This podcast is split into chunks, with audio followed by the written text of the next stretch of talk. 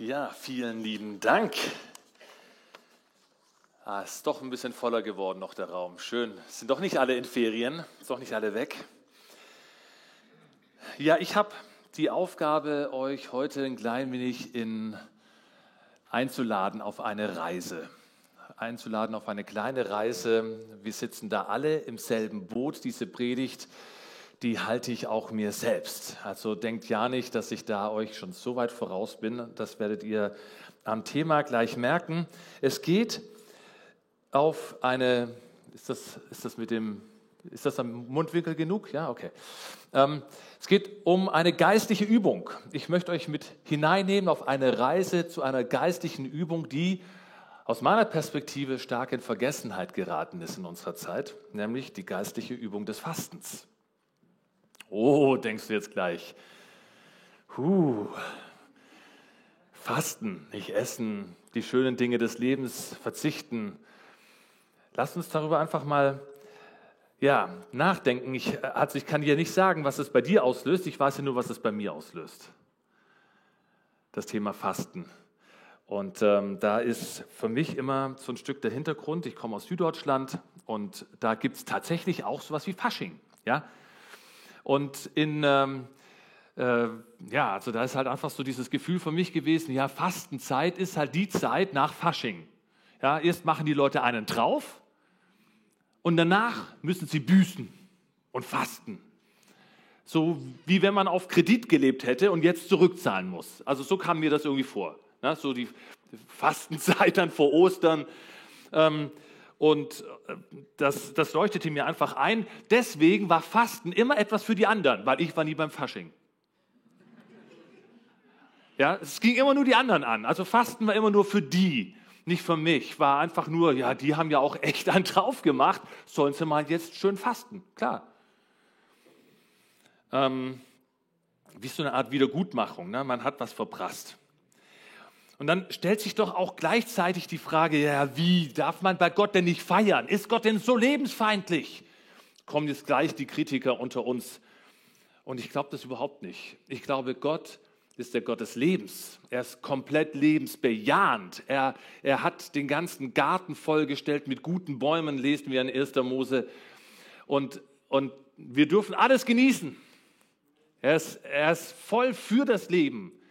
Aber wenn wir über Fasten sprechen, dann sprechen wir über punktuellen Verzicht, über etwas, was wir uns bewusst einrichten, ähm, wo wir uns ausrichten auf Gott. Und das möchte ich heute mit euch einfach ein Stück weit mehr entdecken. Und das steht zu einer grundsätzlichen Freude am Leben ja nicht im Weg, fördert das vielleicht sogar noch eher. Nun habe ich ja schon ein bisschen erzählt, was Fasten für mich irgendwie bisher ausgemacht hat. Ich habe auch noch andere Fastenerfahrungen, das war nicht die einzige, nur keine Sorge. Und ich wollte einfach jetzt mal kurz noch mal von euch hören, was ist so dein Verhältnis zum Fasten? Was stellst du dir darunter vor? Wer hat dein Verständnis von Fasten und Gebet geprägt, wenn es überhaupt jemand getan hat? So, ich habe eine kleine Slido-Umfrage vorbereitet und die dürft ihr jetzt mal mit euren Handys kurz beschicken, falls ihr euer Handy dabei habt und mitmachen wollt. Ähm, dürft ihr das einfach gerne machen. Ich habe nur zwei, ich glaube nur zwei Fragen. Was hat, also wann hast du dich zuletzt mit Fasten beschäftigt? Ich musste wirklich überlegen, wann ich zuletzt auch eine Predigt über Fasten gehört habe. Außer ich suche sie bewusst auf YouTube. Also so, ne? wann habe ich mal zuletzt was über, mit dem Thema zu tun gehabt. Und zwar jetzt nicht Heilfasten von wegen Detox, weil gerade Frühling ist oder sowas, ähm, sondern eher so im Sinne von im Zusammenhang mit meinem Glauben an Gott. Wann habe ich das zuletzt mal gemacht? Wann habe ich mich damit beschäftigt? Zumindest mal drüber nachgedacht. Heißt ja nur nicht, dass ich es dann auch wirklich getan habe. Und dann die zweite Frage, hast du einfach schon mal gefastet? Da genau gibt es halt so verschiedene Möglichkeiten. Können wir gleich nochmal hin und her springen ein bisschen, aber das sind so, hast du schon mal gefastet? Wenn du schon da bist, kannst du es ja auch schon mal anzeigen, mehrfach. Nee, noch nie, okay.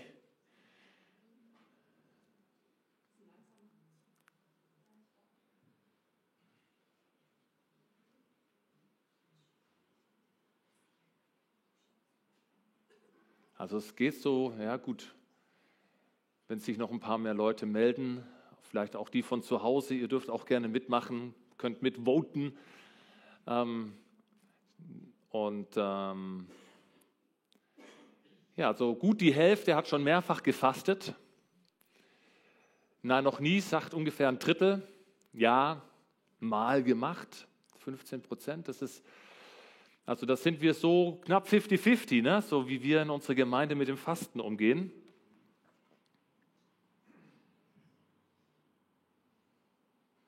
Spannend, oder? Dann ist ja vielleicht nicht so schlecht, dass wir mal drüber nachdenken heute Morgen. Ja? Ich erreiche wenigstens 50 Prozent der Gemeinde richtig frisch. Also, es gibt natürlich verschiedene Gründe und Motivationen, mit denen man sich dem Fasten auch aus christlicher Sicht nähern kann. Und selbst wenn jetzt mit dieser Umfrage nicht das große Warum hier erörtert werden kann, dafür braucht man einfach ein bisschen Zeit, so steht dir diese Möglichkeit ja offen. Zum Beispiel, wenn du in den nächsten Tagen mal mit Freunden drüber sprichst oder ihr in der Kleingruppe das Thema aufgreift, dann frag doch mal, hey, warum fastest du eigentlich oder warum eigentlich nicht? Was hindert dich? Wo stehst du an dem Punkt? Ähm, ja, denn für uns als Gemeinde, das ist jetzt so ein kleiner, kleiner ähm, Hinweis schon mal vorweg, das kommt bestimmt auch nachher in den Ansagen nochmal, aber wir haben ja, Vanessa hat es letzte Woche schon angesagt, wir haben Wochen des Gebets und Fastens angesetzt. Und zwar wollen wir nächsten Sonntag damit starten und dann haben wir immer Montag bis Freitag haben wir ein gemeinsames Frühgebet via Zoom und dann geht das so bis K-Freitag, also so Richtung Ostern hin wollen wir so drei Wochen uns nehmen, eine besondere Fasten- und Gebetszeit. Und morgens dann so eine halbe bis dreiviertel Stunde via Zoom. Und dann gibt es in der K-Woche ja auch noch Abende, Gebetsabende, drei Stück, wo wir uns auch nochmal zusammenfinden wollen zum Gebet. Und das ist ein Angebot, das ist eine Aktion der Gemeinde. Und je nachdem, mit welchen Erfahrungen du jetzt auf dieses Thema Gebet und Fasten blickst, wirst du jetzt innerlich jubeln und sagen, endlich, juhu, darauf habe ich schon gewartet, ich kann mal wieder fasten. So. Oder du denkst, puh, was für ein Programm, halb sieben, Mensch, die spinnen doch. Ja, wenn die das toll finden, sollen sie es alleine machen. So. Ja, wenn denen das wichtig ist, ich, ich stehe ihnen nicht im Weg, aber ohne mich.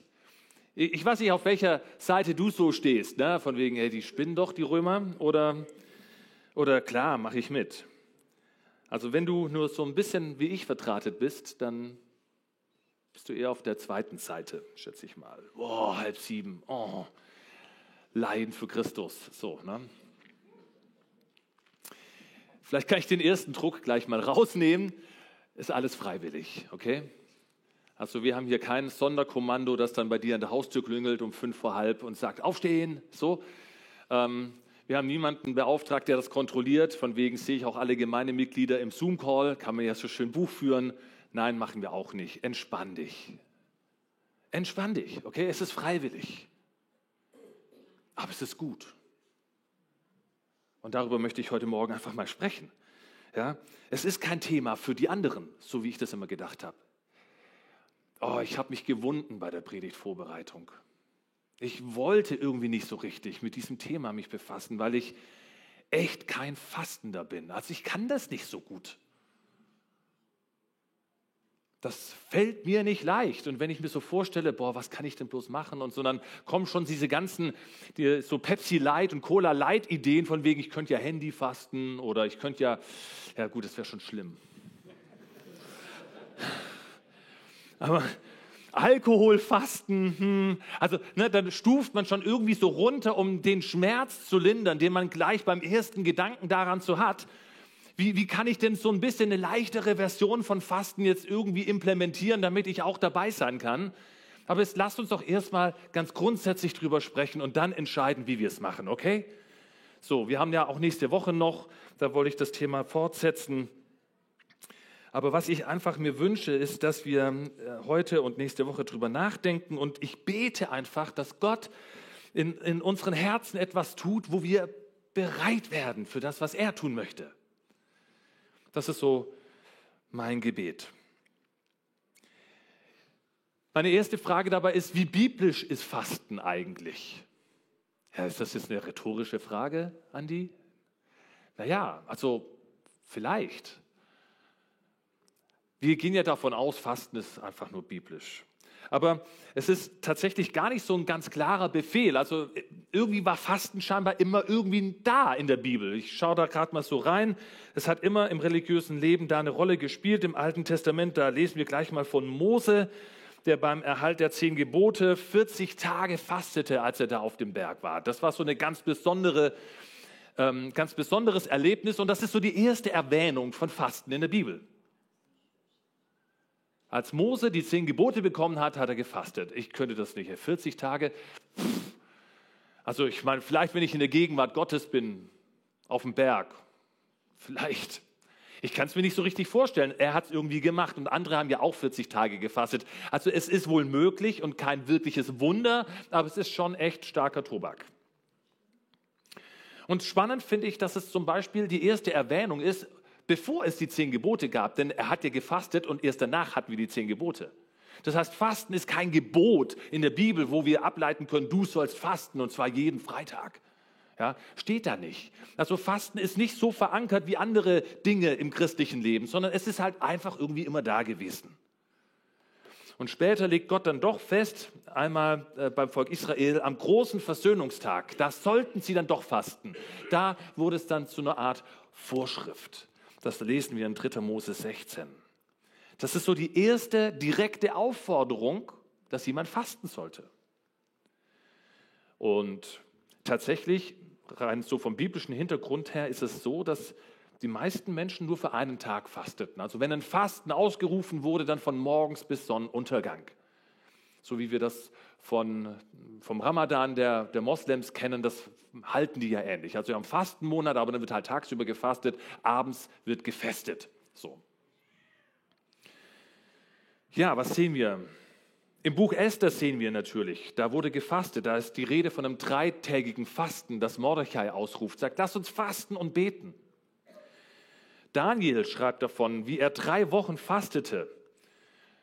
Also wir sehen das im Alten Testament immer wieder vorkommt, aber über die ganzen Formen, über das Wie und so weiter möchte ich gerne nächste Woche sprechen und auch mit welcher Intensität wir fasten können.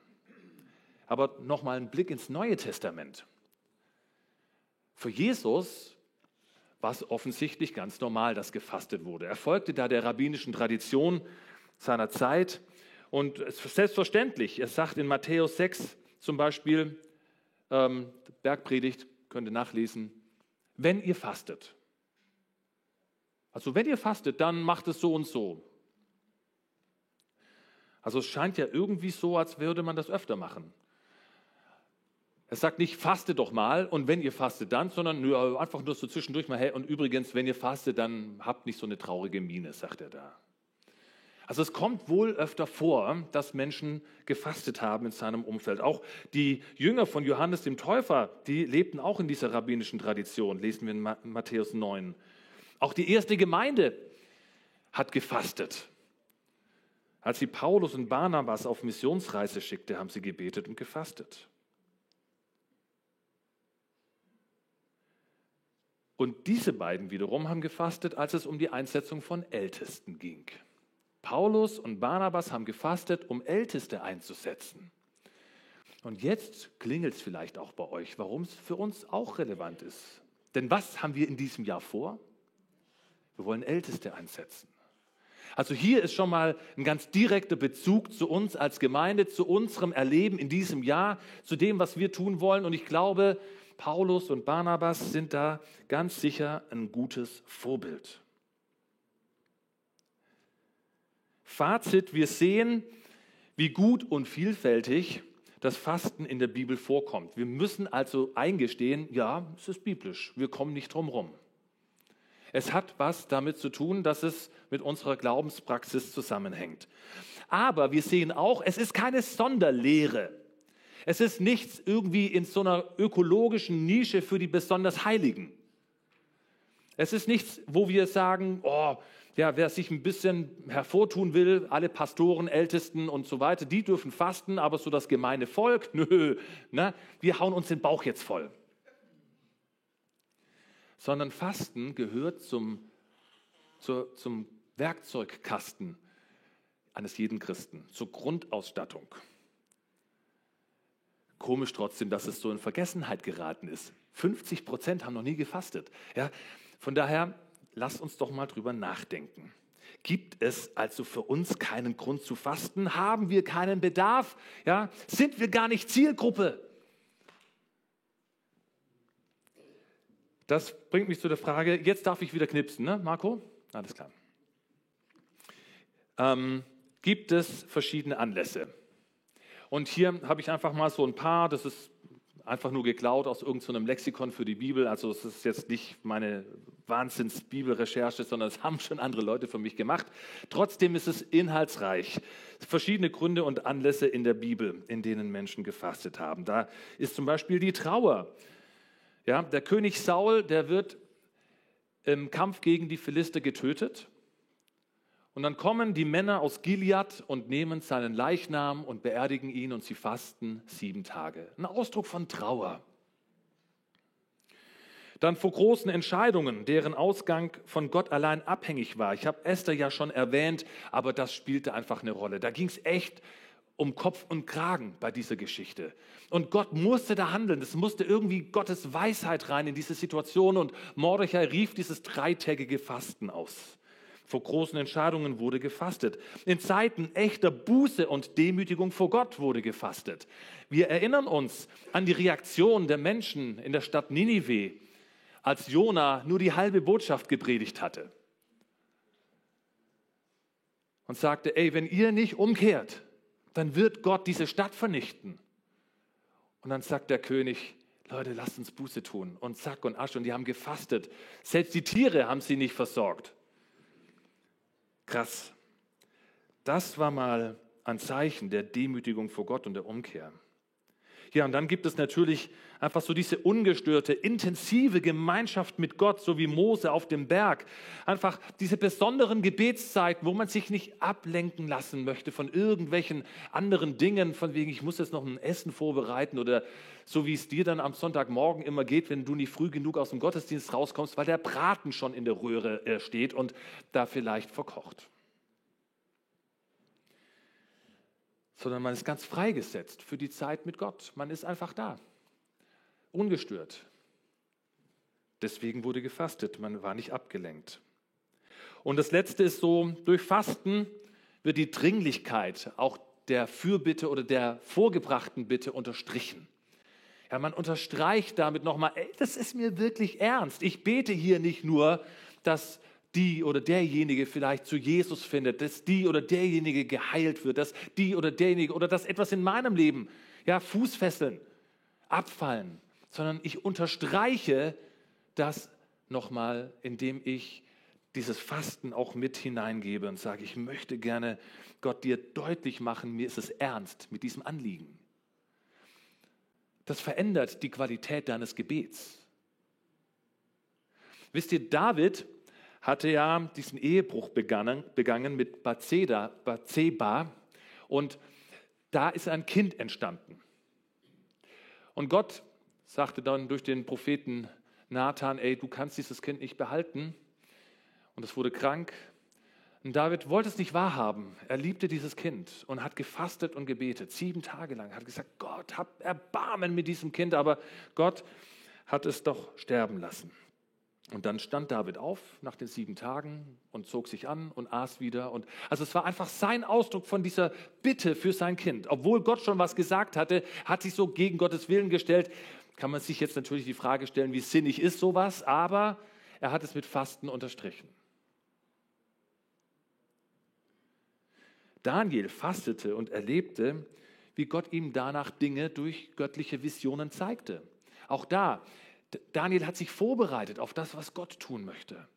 Es unterstreicht diese Offenheit für Gottes Reden. Es unterstreicht diese, diese Hingabe an Gottes Willen im eigenen Leben.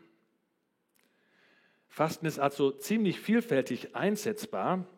Ich finde, nicht alles davon ist heute noch kulturell für uns so relevant. Ich finde, Trauern ist auch ohne Fasten schon schwierig genug. Ich halte das jetzt eher für so ein, für so ein kulturelles Ding, dass man dann da ähm, auch noch fastet. Aber grundsätzlich ist klar, dass das Fasten ein Ausdruck, ein äußerer Ausdruck für eine innere Haltung von uns ist. Fasten drückt etwas aus, was in uns ist. Okay, so wie Lobpreis auch ein Ausdruck ist von etwas, das in uns ist. Und wenn du die Hände nicht hochkriegst, dann vielleicht auch deswegen, weil da nichts in dir ist. Also könnte man sich mal fragen. Es geht immer um, um Innen und Außen, das Innere und das Äußere. Und das bringt uns eben in ein Spannungsfeld. Und das hat, haben wir auch in der Bibel, dieses Spannungsfeld. Ja, denn jedes äußere Zeichen, alles, was äußerlich stattfindet, kann eben auch ganz einfach reproduziert werden, weil man das Innere nicht überprüfen kann. Du kannst ganz einfach die Hände im Lobpreis heben, auch wenn du komplett leer bist. Ja, du kannst auch einfach fasten, auch wenn du überhaupt Gott nicht ernst meinst. Und das wurde dummerweise praktiziert ja, zu, zu ähm, biblischen Zeiten. Ohne innere Haltung eine äußere rituelle Form aufrechtzuerhalten, ist ein totes Werk. Schlichtweg Sünde. Kann man also falsch fasten? Ja klar, kann man. Man kann volles Rohr falsch fasten. Denn wenn anstelle von so einem aufrichtigen Akt der Selbstverleugnung und der Unterordnung unter Gott das Fasten missbraucht wird, um die Frömmigkeit, die eigene, zur Schau zu stellen, zu sagen, schaut her, ich faste, was bin ich für ein frommer Mensch? Ja, dann läuft es verkehrt. Und Gott hat null Wertschätzung dafür. Zero, nada, gar nicht. Null. Ihr beeindruckt Gott nicht. Ich beeindrucke Gott nicht. Was Gott beeindruckt, ist ein zerbrochenes Herz. Darauf schaut er. Und nicht irgendein frommes Getue. Diese Verlogenheit prangen ja schon die Propheten an. Ich habe hier jetzt nur mal aus Jesaja 58 was mitgebracht. Das war einfach eine Heuchelei wohl, auch damals schon im Volk Israel. Da klagt Gott in den Worten Jesajas: Soll das ein Fasten sein, an dem ich gefallen habe?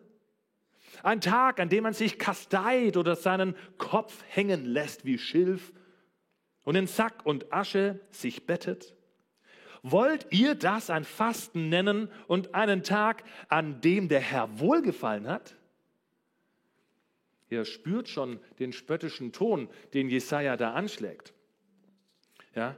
Und Jesus, ja, der schlägt in dieselbe Kerbe. Ja, wenn ihr fastet, die, die Stelle habe ich vorhin schon zitiert. Dann schaut nicht so drein wie die Heuchler. Also es war schon sprichwörtlich, ja. Die fasteten wie die Heuchler. Das war schon irgendwie so ein, so ein bisschen Tradition geworden, dass man irgendwie hm, sich besonders gibt, wenn man fastete. Sie setzen eine wehleidige Miene auf und vernachlässigen ihr Aussehen, damit jeder merkt, dass sie fasten. Ich versichere euch, diese Leute haben ihren Lohn schon erhalten.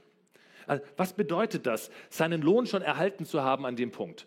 Ja, die haben die Anerkennung der Leute gesucht und diese Anerkennung haben sie möglicherweise bekommen und damit ist die Rechnung abgeschlossen. Von Gott kommt nichts mehr. Sie haben ihren Lohn schon erhalten, okay, ein bisschen Zustimmung von irgendwelchen Leuten, die sie beim Fasten sehen. Das ist alles. Dafür würde ich nicht fasten. Das wäre mir zu wenig. Ja, sondern jetzt sagt es, bei dir soll es anders sein. Wenn du fastest, dann pflege dein Äußeres so, dass keiner etwas von deinem Verzicht merkt, außer deinem Vater im Himmel. Denn er ist auch da, wo niemand zuschaut. Und dein Vater, der auch das Verborgene sieht, wird dich dafür belohnen. Da geht es um diese Herzenshaltung, die beim Fasten einfach die entscheidende Rolle spielt. Das Fasten als solches ist nicht die Kraft, die wirkt. Fasten ist nur Mittel zum Zweck. Fasten ist nur ein Vehikel, ist nur eine Übung, die wir nehmen dürfen, um etwas mit Gott zu erleben und für Gott zu tun. Und allein dieser Bibelvers von Matthäus 6 hier oder diese Verse zeigen auch, wie zwiegespalten Jesus gegenüber diesen frommen Formen war.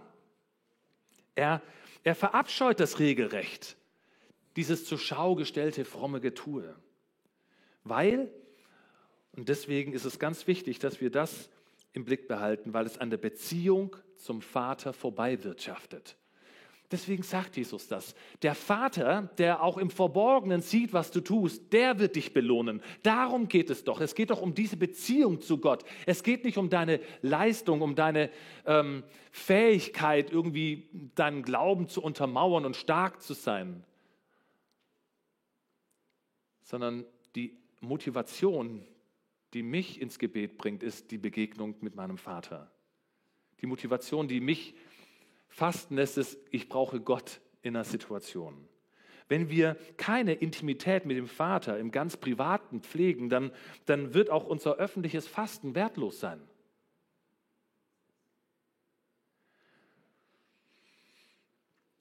Also letztlich liegt nämlich die Kraft in der Beziehung. Und diese Kraft wird durchs Fasten dann deutlich. Aber Fasten bewirkt nicht die Kraft, sondern Beziehung bewirkt die Kraft.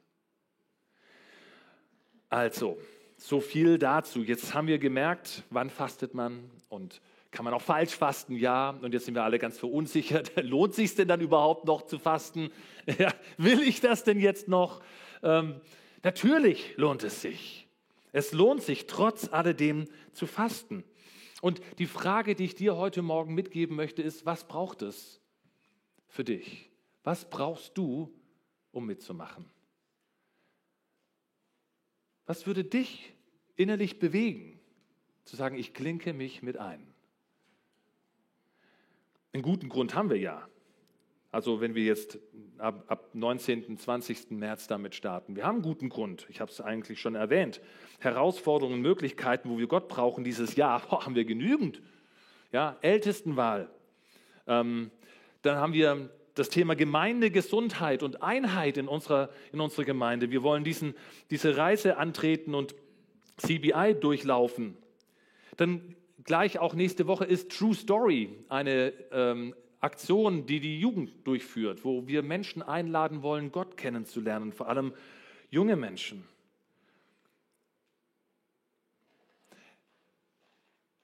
Was für ein Jahr, was kann Gott alles Geniales bewirken, wenn er das, was da vor uns liegt, nutzt und füllt? Da kann so viel Gutes passieren. Und deswegen sagen wir, Herr, nutze dieses Jahr. Wir wollen das, was geschieht, untermauern. Wir wollen die Dringlichkeit auch untermauern. Wir wollen uns ihm zur Verfügung stellen. Aber weißt du, es ist mir zu wenig, wenn du mitmachst, weil die Gemeindeleitung gesagt hat, dass man mitmachen soll. Das ist zu wenig. Ich will natürlich, dass möglichst viele Leute mitmachen. Wir wünschen uns, dass es wirklich eine starke Beteiligung gibt an dieser Fasten- und Gebetszeit. Ich wünsche mir, dass die Gebetsabende kurz vor Ostern voll sind. Natürlich. Aber ich möchte nicht, dass du mitmachst um des Mitmachens wegen. Ich möchte nicht, dass du mitmachst und sagst, oh, es ist toll, endlich mal wieder eine Aktion in diese Richtung. Nein, ich möchte, dass du dich einklingst in das Anliegen und dich von Gott gebrauchen und verändern lässt. Ich glaube nämlich, dass Gott etwas damit vorhat. Es ist gar nicht so sehr unsere Aktion, es ist Gottes Aktion mit uns. Er hat doch etwas mit dir vor. Er wird dich verändern und durch dich die Gemeinde verändern. Und er wird diese Zeit nutzen, weil er mit dir etwas vorhat. Mit dir im Zusammenhang auch mit dieser Gemeinde. Ich gehe so davon aus, dass Gott diese Gebetszeiten auch nutzt, um uns immer stärker auch zu einer Einheit zu schmieden und uns zu zeigen, was unser Auftrag ist und wie wir ihn leben können. Und das passiert immer dann, wenn wir bereitwillig unser Herz ihm hinlegen. Dann kann er es formen. Tja, was passiert also beim Fasten? Das sind jetzt so die letzten paar Dinge, Gunnar, für dich zur Info.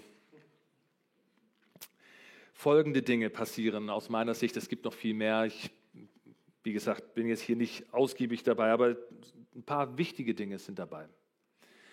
folgende Dinge passieren beim Fasten. Ich verzichte freiwillig auf ein Grundbedürfnis und schenke Gott meine Aufmerksamkeit. Ich räume Gott diesen Raum ein. Darum will ich fasten. Ich möchte, dass, dass einfach mein Fokus auf ihn gerichtet ist und ich einfach mal frei werde von anderen Dingen. Und das Zweite ist dabei, ich mache mir meinen eigentlichen Hunger bewusst. Ich finde das ganz, ganz spannend beim Fasten. Du entziehst dir Nahrung. Das ist ein Grundbedürfnis. Du willst essen. Ja? Du brauchst Essen. Du möchtest deinen Hunger stillen. So. Ja, da gibt es viel zu lachen ne, in der Reihe da. Okay. Okay. Aber ich, ich bringe mich selbst also in eine Situation, in der ich mich schwäche und in der ich diese Zeit aber mit Gott fülle. Und wo ich dann aber auch merke, ich komme an Punkte heran, wo, wo vielleicht auch diese Grenze verschwimmt, wo ich meinen eigentlichen Hunger entdecke und wo ich tatsächlich mehr und mehr spüre, mir geht es vielleicht auch wie Jesus, dass mein Brot das ist, dass ich den Willen Gottes tue. Es gibt so viele Ersatzstoffe, mit denen wir unseren seelischen Hunger stillen. So viele Dinge, wo wir sagen, das tut unserer Seele gut. Und wie gesagt, Gott hat nichts dagegen, wenn wir unser Leben genießen. Und deswegen geht es auch beim Fasten nicht darum, dass wir immer so leben, sondern dass wir Zeiten haben, in denen wir das mal so machen. Der Apostel Paulus sagt zum Beispiel Ehepaaren, habt mal eine Zeit lang keinen Sex, um beten zu können. Das ist auch eine Form von Fasten. Dabei hat Gott überhaupt nichts gegen Sex. Er findet es gut, wenn Ehepaare sich körperlich freuen, so, ja, miteinander. Aber das ist eine Form von Fasten, dass man mal Dinge zurücknimmt, die die Seele sonst streicheln und wo man sagt, ah, jetzt spürt meine Seele, wenn man so dieses ganze Pampern, dieses ganze, was man so an Kissen und an Schaumstoff drumherum gebaut hat, mal wegnimmt, dann spürt man, wo die Seele wirklich ist und was sie wirklich braucht. Und dieses Wirkliche und Eigentliche ist Gott. Und du bringst dich durch das Fasten in genau diese Situation. Ich werde mir meines eigentlichen Hungers nach Gott bewusst. Wir überdecken das so oft mit anderen Dingen. Und wenn es nur die Schokolade ist, mit der man sich tröstet. Oder die Flasche Bier. Oder Fleisch. Oder Fleisch. Das ist, das ist einfach, da merken wir, wie wir ticken. Und wenn wir uns das mal wegnehmen, dann spüren wir, was wir eigentlich viel tiefer brauchen. Mir ist noch ein anderer Aspekt begegnet in der Vorbereitung und die hängt so ein bisschen mit einer Aussage zusammen, die Jesus in Markus 9 macht. Markus 9, Vers 29. Und ich habe das deswegen hier mit aufgeschrieben, weil ich denke, vielleicht betrifft dich das auch. Es geht immer noch um die Frage, warum fasten? Und vielleicht kannst du dir nicht vorstellen, was Gott fähig ist zu tun. Vielleicht kannst du dir nicht vorstellen, was Gott fähig ist zu tun in deinem eigenen Leben, in dem Leben deiner Kinder, in dem Leben deiner Ehe, im Leben dieser Gemeinde. Du kannst dir nicht vorstellen, was Gott fähig ist zu tun. Du hast keinen Glauben. Entweder er ist klein oder du hast keinen, das ist Unglauben. Du, du kannst es nicht sehen, du kannst deswegen auch deinen Auftrag nicht leben. Und, und das ist so ein Stück die Situation, in, in die Markus 9, 29 für mich reinspielt. Die Jünger sollten ein Kind von einem bösen Geist befreien und konnten es nicht. Und Jesus kommt und sagt, ihr Kleingläubigen, und befreit am Ende dieses Kind. Die Jünger konnten ihren Auftrag nicht ausführen wegen ihres Kleinglaubens. Und dann fragen sie ihn später, Gott, warum konnten wir das denn nicht freimachen, dieses Kind? Jesus, warum konntest du das und wir nicht? Und dann sagt er, das führt nur aus durch Gebet und in späteren Handschriften steht auch noch drin durch Fasten. Und jetzt ist für mich die Frage, was, wenn diese Stelle nicht primär eine Anleitung für Exorzismus ist, von wegen, wie treibe ich böse Geister aus, sondern wenn das Jesu Antwort auf ihren Unglauben ist. Wenn durch Gebet und Fasten dein Glaube wächst, weil du Gottes Perspektive neu wahrnimmst, weil du sehen kannst, was er fähig ist zu tun, indem du dich mal frei machst von Ballast, der dein Leben beschwert.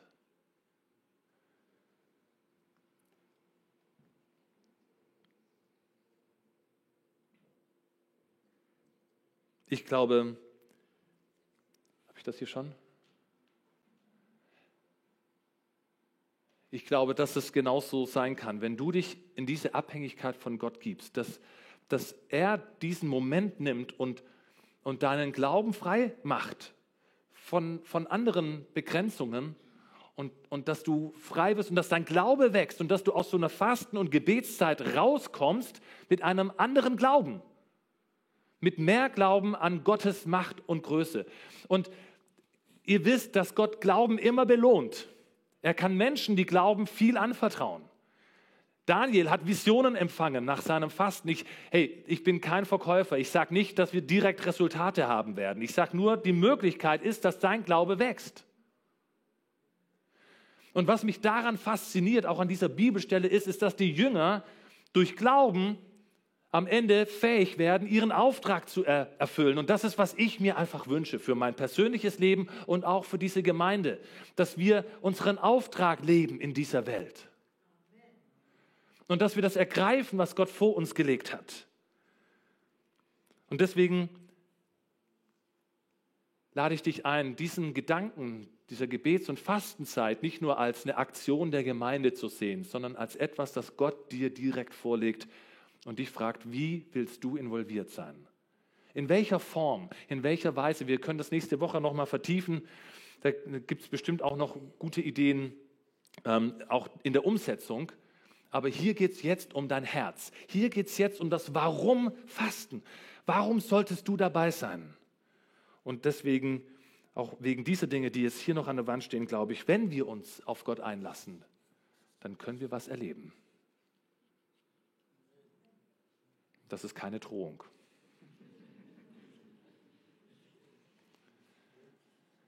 Und Jesus, du siehst unser Herz, du siehst, wie wir gespalten sind. Was wollen wir mit dem Fasten? Ist das, ist das etwas, was ich kann? Kriege ich nicht sofort Kopfschmerzen? Fühle ich mich nicht viel zu schwach? Werde ich nicht direkt krank? Du kennst alle unsere Bedenken. Und doch ist es etwas, wo, wo wir wissen, du gebrauchst Gebet und Fasten, um uns an dein Herz zu ziehen, uns mit hineinzunehmen, uns zu befreien auch von Dingen. Und ich lege dir einfach diese Gedanken jetzt hin und kann es einfach nur dir und deinem guten Geist überlassen, Heiliger Geist, dass du uns nachgehst und dass du in unseren Herzen das Warum beantworten hilfst. Dass wir uns nicht gedängelt fühlen, dass wir uns nicht einfach nur zum Mitmachen gezwungen fühlen, sondern dass wir uns bereitwillig zur Verfügung stellen, sagen wir, machen das gemeinsam. Ich mache mit, weil ich Jesus gehört habe. Herr, das wünsche ich mir.